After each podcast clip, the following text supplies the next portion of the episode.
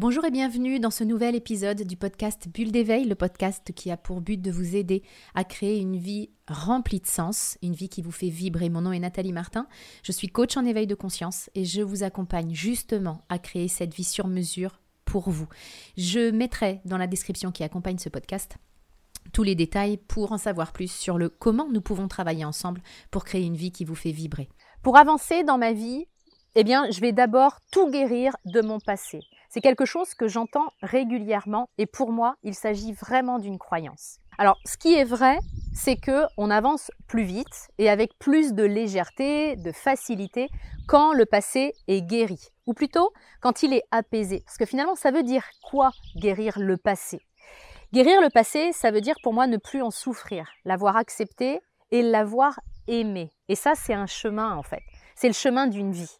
Parce que parfois, on pense avoir apaisé, guéri un événement du passé, puis ça revient. Mais ça revient simplement pour que je puisse l'apaiser et plonger à l'intérieur de cet événement pour le guérir encore plus en profondeur. Si j'attends d'avoir guéri tout mon passé pour pouvoir avancer vers mes objectifs, il y a fort à parier que je meurs avec mes rêves encore en tête. Et c'est ce que font bon nombre de personnes en fait parce qu'elles creusent leur passé encore et encore pour comprendre le pourquoi du comment, pour avoir des raisons logiques à leur situation actuelle. Et lorsque cette vie est trop courte pour continuer à creuser, on va aller s'attaquer à trouver des réponses dans les vies antérieures. Mais ça, c'est sans fin en fait.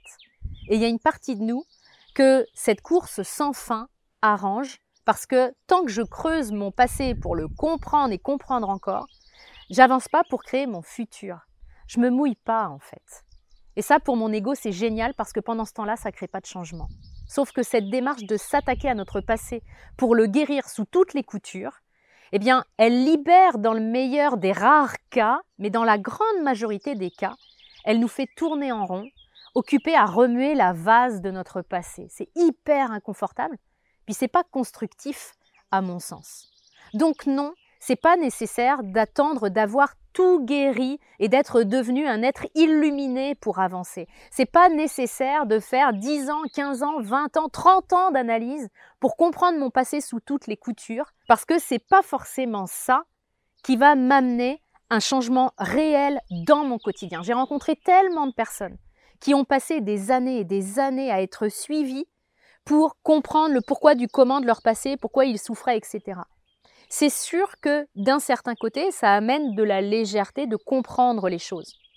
En même temps, bah, bien souvent, ces personnes-là souffrent tout autant de leur passé et surtout, elles mettent beaucoup plus d'énergie à comprendre et à travailler sur leur passé qu'elles ne mettent d'énergie à créer leur avenir.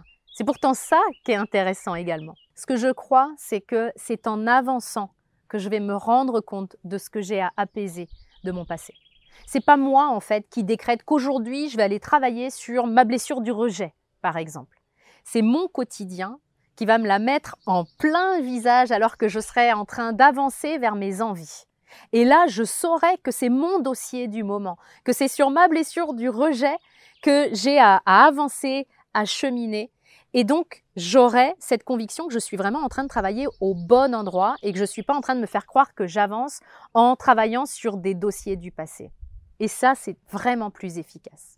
C'est toute la différence pour moi entre un développement personnel intellectuel, où je prends mes dossiers, puis je réfléchis, je cogite, je me fais des nœuds au cerveau, et un développement personnel sur le terrain, où j'avance dans le concret, et c'est la vie qui va me montrer au fur et à mesure ce que j'ai à dépasser.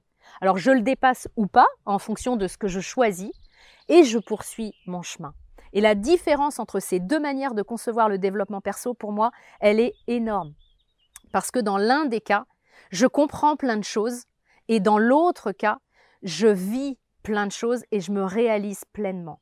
Alors vous aurez facilement compris la manière que je préfère et l'option que j'ai choisie, notamment dans mon programme de coaching éveil. C'est pas un programme de coaching où vous allez venir justement remuer la vase et puis comprendre énormément de choses, puis tricoter autour de votre passé pour vous donner des bonnes raisons d'être dans votre situation aujourd'hui.